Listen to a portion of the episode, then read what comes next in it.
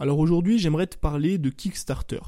De comment Kickstarter m'a fait prendre conscience d'une chose. Alors, j'en avais déjà un petit peu conscience, on va pas se mentir, en ce qui concerne le business et en ce qui concerne les thématiques. Et j'aimerais te montrer aujourd'hui euh, comment toi tu peux te débloquer par rapport à la thématique. J'aimerais vraiment t'aider, tu vois, euh, à franchir un cap par rapport à ça. Et j'aimerais te montrer aussi comment tu peux euh, créer une histoire qui est différente pour attirer des personnes qui te ressemblent.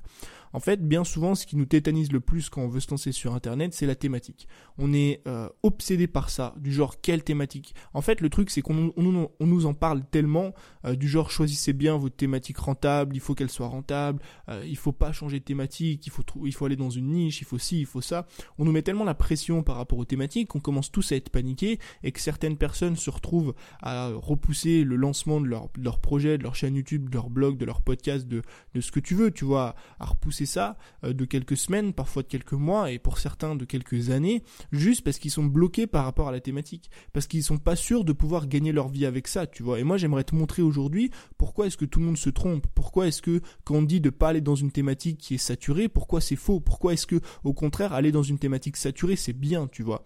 Moi, je vais te raconter vite fait un truc, c'est que quand j'avais 19 ans, je voulais devenir coach sportif. Donc je voulais, enfin j'ai toujours envie aujourd'hui, mais ça a commencé très jeune chez moi. Et à mes 18-19 ans, je voulais passer ce qu'on appelle un diplôme de BPGEPS, d'accord?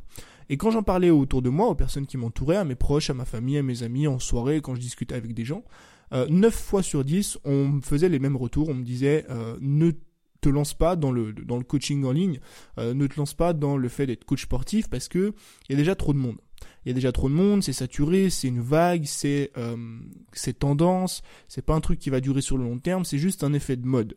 Et moi, j'étais là, tellement les gens mettaient la pression autour de moi, je me disais, ouais, peut-être qu'ils ont raison, peut-être que euh, je ferais bien de pas me lancer et tout.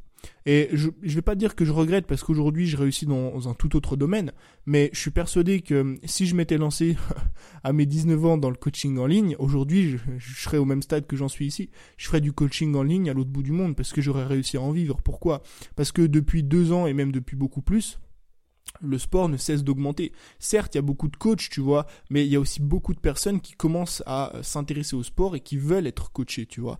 Et ce qui est bien, c'est que quand tu vois une thématique qui est entre guillemets, tu vois, parce que pour moi, c'est jamais saturé. Je te rappelle quand même qu'on est euh, qu'on est plus de 66 millions de Français. Donc oui, sur les 66 millions de Français, tu vas peut-être pas toucher tout le monde, mais je t'assure que c'est facile de trouver euh, une cinquantaine de clients, tu vois, ou une centaine de clients. Il faut arrêter de dire que les thématiques sont oversaturées parce que c'est faux. Alors moi, j'ai commencé à pas me lancer à cause de ça parce que les gens autour de moi me disaient que c'était oversaturé, que ça servait à rien, etc. Mais pourquoi c'est bien que ce soit saturé? Pourquoi le fait que ce soit saturé, ça montre, ou le fait qu'il y ait du monde dans ta thématique, ça montre que c'est intéressant, parce que si aujourd'hui il y a déjà euh, une cinquantaine de mecs qui font un carton, qui ont des dizaines de milliers d'abonnés, qui gagnent euh, plusieurs milliers ou plusieurs dizaines de milliers d'euros par mois, ça montre bien qu'il y a des acheteurs derrière, ça montre bien qu'il y a des consommateurs. Donc plutôt que de te lancer dans euh, une nouvelle idée folle, dans une nouvelle thématique qui n'a jamais été inventée, qui n'a jamais existé, et ne pas être sûr derrière de pouvoir en vivre, bah autant aller dans quelque chose, pas, pas parce que c'est saturé, tu vois, mais autant aller dans dans, la thématique dans laquelle tu as vraiment envie d'aller, même s'il y a du monde, même s'il y a des gens qui ont réussi, même s'il y a déjà entre guillemets des experts, parce que ça te montre vraiment que derrière il y a un marché et ça te montre vraiment que derrière tu peux gagner de l'argent avec ça. Par contre, la seule chose qu'il faut faire, et c'est ce que je vais t'expliquer juste après, c'est qu'il faut arriver avec une histoire qui est différente. Si t'arrives et que tu fais la même chose que tout le monde, si t'arrives et que tu racontes les mêmes histoires que tout le monde, que tu, parles de la même façon que tout le monde, bah forcément que tu vas être juste une copie, une copie conforme d'un mec qui s'est lancé, et tu vas être une copie conforme mais en moins bien parce que t'as moins d'expérience dans le domaine, parce que t'as moins d'expérience dans la création de contenu, et peut-être que t'as moins d'expérience dans euh, la thématique, tu vois, dans le sport, dans le yoga, dans ce que tu veux. Et pour te montrer ça, alors je vais t'expliquer ça juste après, mais je voulais te parler du coup de Kickstarter. L'autre fois, du coup, je me baladais sur Kickstarter, et Kickstarter, en fait, si tu connais pas, c'est un site de financement participatif sur Internet. Donc en fait, si tu as envie de lancer un produit physique, tu vas sur Kickstarter et tu mets une vidéo de présentation de ton produit, d'accord? Et derrière, en fait, des consommateurs comme moi, lambda, monsieur et madame tout le monde, vont pouvoir euh, acheter ton produit en précommande avec une réduction la plupart du temps, parce que sinon ça vaut pas le coup d'acheter en précommande s'il n'y a pas de réduction. Et ils vont acheter ton produit en précommande et toi, ça va te permettre derrière de financer le lancement et de voir si oui ou non c'est quelque chose de viable. Et je me baladais, je regardais les sacs de voyage parce que je suis un, fada de sacs de voyage, j'adore ça. Euh, et j'en cherche toujours des plus optimisés, tu vois, pour pouvoir un petit peu, enfin, surtout pour le matériel photo. Le matériel photo et vidéo, c'est des trucs vraiment que j'ai envie d'emmener en voyage. Et c'est vrai que selon les sacs, c'est pas toujours quelque chose, quelque chose, pardon, de facile à faire. Donc je commence à regarder un petit peu les sacs de voyage et je tombe sur un premier sac qui est juste génial. C'était un sac vraiment de digital nomade, un sac 3 en 1, tu vois. En fait, t'avais un grand sac de à peu près 50 litres, donc pour faire euh, surtout les trajets en avion, tu vois, pour vraiment tout charger dans ton sac. Ensuite, tu pouvais le, le convertir en sac de 30 litres, donc en gros en sac de tous les jours, tu vois, pour te balader un petit peu en ville. Et tu avais un troisième sac que tu pouvais détacher du coup du sac de 30 litres. C'était pour avoir une petite sacoche qui te permettait de mettre du matériel photo dedans. Mais vraiment, tu sais, le matériel bien optimisé avec euh, des endroits, enfin avec des cases pour l'appareil, des cases pour les objectifs, pour les téléobjectifs, et j'en passe, et des meilleurs. Donc le premier sac, vraiment, c'est celui pour lequel j'ai eu un vrai coup de cœur. Tu vois, j'ai adoré son histoire. Euh, et je te le dis, j'ai vraiment failli l'acheter. Je pense que je vais retourner sur Kickstarter, bientôt le prendre. Je continue à descendre comme ça et je tombe sur un deuxième sac. Même principe, tu vois, sac de voyage pour digital nomade, sauf que lui avait une histoire différente. C'est qu'en fait, le sac est 100% conçu à partir de bouteilles euh, en plastique. Donc c'est un sac qui est 100% recyclable, qui est pas autant optimisé que le premier parce que euh, il n'est pas aussi grand, il n'y a pas trois parties détachables, mais ça reste un excellent sac de voyage pour les personnes qui ont euh, envie un petit peu d'emmener leur matos à droite à gauche. Et en plus, il était ultra esthétique pour un sac justement qui était recyclé. Je continue à descendre et là, je vois un troisième sac, un troisième projet, un quatrième, un cinquième un sixième. J'en voyais plein en fait et je me disais waouh j'avais tous envie de les acheter parce que euh, chaque sac était différent parce que chaque sac avait une histoire très différente tu vois et je me suis dit mais c'est pas possible comment ça se fait que sur Kickstarter tous ces projets soient les mêmes? Parce qu'en fait si tu veux le sac en lui-même euh, a les mêmes caractéristiques. Tous les projets ou tous les sacs étaient identiques. Il n'y en avait pas un qui sortait du lot. Je te parle en termes de caractéristiques. Ils avaient tous la poche sur le côté, la poche sur le devant. Ils pouvaient tous se convertir en sac, tu sais, avec une poignée. Ils pouvaient tous se convertir, euh, pas se convertir, ils pouvaient tous euh, s'ouvrir depuis l'extérieur, tu sais, ouvrir avec le dos du sac. Enfin bref, ils avaient vraiment tous les mêmes caractéristiques. Et pourtant, ils étaient tous financés à hauteur de plus de 500%. Les mecs, à chaque fois, pour financer leur projet, ils demandaient peut-être 30 000 euros et ils sont tous retrouvés avec plus de 300 000, 500 000, parfois plus d'un million et, certains même plus de 3 millions d'euros de financement. Et là, je me suis posé la question, je me suis dit, mais comment ça se fait que des produits exactement identiques en termes de caractéristiques, tu vois, ce qui fait que la plupart du temps on achète un produit, c'est ça, c'est est-ce que oui ou non il y a la poignée sur le côté, est-ce que oui ou non il est étanche, est-ce que oui ou non il est détachable, est-ce que oui ou non je vais pouvoir y accéder facilement, est-ce qu'il est léger, est-ce que machin, est-ce que truc. Ils avaient tous les mêmes caractéristiques et pourtant ils étaient tous financés, ils connaissaient tous le succès. Pourquoi? Pour la simple et bonne raison qu'ils avaient tous une histoire différente. Tout simplement parce qu'aujourd'hui, ce qui nous fait acheter, c'est les émotions. On l'achète très rarement par logique. Et ce qui va faire la différence si tu te lances demain dans une thématique dans laquelle il y a du monde, eh ben, c'est la partie émotion. C'est pas la partie logique. C'est pas parce que tu vas lancer un produit qui a telle caractéristique ou telle caractéristique. C'est pas parce que tu vas créer un contenu qui est comme ci ou comme ça. Ce qui va faire la différence, c'est les émotions et c'est l'histoire que tu vas raconter derrière. Tout comme sur Kickstarter, ce qui fait la différence entre euh, tous les sacs qui... Ah, vraiment, je te jure, va voir sur Kickstarter et va regarder les sacs. Ils ont tous les mêmes caractéristiques. Ils ont tous la foutue poche sur le côté et celle sur le devant. Ils sont tous étanches, tu vois. Il n'y a rien qui les différencie, mis à part la couleur et mis à part l'histoire qui est racontée derrière. Donc si demain, toi, tu as envie de te lancer dans une thématique, parce que, ou alors tu le fais pas justement parce que tu as un peu peur de ça, parce que tu te dis, mais si je me lance dans le sport, et déjà, je prends l'exemple du sport parce que c'est vraiment celui dans lequel euh, tu T'as juste à aller voir sur Instagram, il y a trop de personnes, tu vois. Si demain t'as envie de te lancer dans le sport ou dans la photo et que tu te dis mais il y a trop de monde et tout, comment je vais réussir? Déjà, premièrement, c'est bien qu'il y ait du monde, je te, le répète, euh, parce que ça montre qu'il y a des consommateurs derrière. Et deuxièmement, il suffit d'arriver dans cette thématique avec une histoire qui est différente. Et comment est-ce qu'on fait pour arriver avec une histoire qui est différente? Soit une histoire dans tes produits, soit une histoire dans ton contenu. La première chose, c'est d'avoir un passé commun avec la personne que tu vises plus tu vas montrer à la personne que vous avez vécu la même vie, que vous avez franchi les mêmes étapes. Quand tu présentes ton produit ou quand tu parles dans ton contenu ou euh, quand tu racontes ton histoire, bah forcément plus ça va matcher. Je vais te prendre deux exemples. Demain, j'ai envie de me lancer dans le, dans le sport. Euh, je suis une femme, j'ai 45 euh, ans, d'accord? J'ai eu deux enfants. Dans mon discours, dans mon contenu, dans mes, dans mes vidéos, dans mes produits, dans mon storytelling, je vais raconter aux personnes que j'ai eu deux enfants, que j'ai grossi, tu vois, j'ai pris 15 kilos pour les deux enfants, que je me sentais très mal dans ma peau, que j'avais l'impression que mon mari, tu vois, me regardait plus, que qu'il m'enviait plus le soir quand on allait se coucher ensemble, et euh, ça me faisait vraiment mal, tu vois, j'ai voulu reprendre confiance en moi, et justement, je suis allé faire du sport pour ça, et aujourd'hui, je coach, pareil, les femmes qui ont eu des enfants. Est-ce que tu penses vraiment que euh, qu'une femme qui a eu des enfants, qui a pris du poids, tu vois, elle va se sentir indifférente par rapport à cette histoire?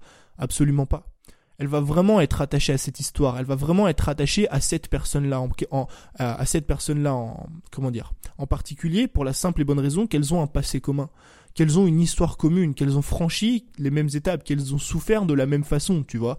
Et c'est extrêmement efficace en termes de différenciation parce que demain, une femme qui a eu des enfants et euh, qui euh, a, pris un peu de poids et qui a l'impression que son mari ne la regarde plus trop, tu vois. Alors est-ce que le mari est con ou est-ce qu'il est pas con? Bon, on s'en fout, c'est pas la question. Mais une femme qui a vécu exactement la même histoire, est-ce que tu penses qu'elle va aller acheter une formation ou qu'elle va aller acheter un coaching ou un programme à Jean-Kévin, 25 ans, euh, qui veut juste des gros bras et des gros pecs, ou elle va acheter un programme à cette femme-là?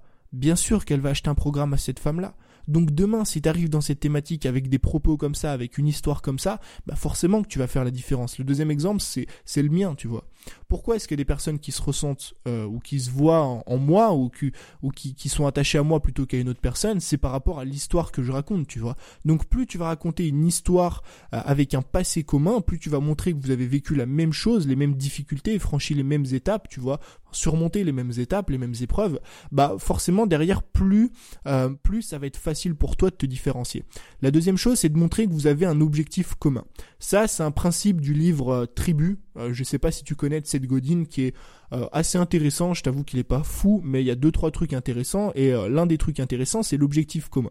Si tu montres à la personne que vous avez un objectif commun, alors quand je dis objectif commun, c'est pas un projet commun, c'est pas genre euh, viens toi et moi on va monter une maison ensemble. C'est que vous avez tous les deux le même objectif. Et je reprends l'exemple avec ma petite femme, tu vois, la petite coach qui a 45 ans si demain elle, fait du contenu et qu'elle dit bah voilà euh, moi mon objectif euh, c'est quoi? C'est c'est pas d'avoir euh, des grosses fesses c'est pas de faire des concours et tout c'est juste d'être bien dans ma peau c'est juste de, perdre assez de poids, tu vois, et de me sentir mieux, d'être en bonne santé. Moi, avoir le six-pack et avoir, avoir des, des head shreds et avoir des veines partout, ça m'intéresse pas. Je veux juste être en bonne santé, tu vois, et pouvoir jouer avec mes enfants. Bah là, c'est pareil. Toutes les femmes qui vont demain vouloir, euh, je sais pas moi, se transformer, non pas pour avoir des abdos et non pas pour avoir des grosses fesses et pour poser en bikini euh, devant un objectif, mais juste pour se sentir mieux dans leur peau, pour être bah, plus, plus à l'aise, tu vois, euh, euh, devant leur mari ou pour pouvoir jouer un petit peu avec leurs enfants, bah elles vont se retrouver en toi. Pourquoi? Parce que vous avez le même objectif commun. Donc c'est ultra intéressant de définir quel est ton objectif à toi. L'objectif dans ta thématique. Pourquoi? Est-ce que euh, tu veux coacher? Dans quel objectif? Est-ce que c'est pour avoir des gros bras? Est-ce que c'est pour avoir un mode de vie qui est sain? Est-ce que c'est pour avoir telle ou telle chose?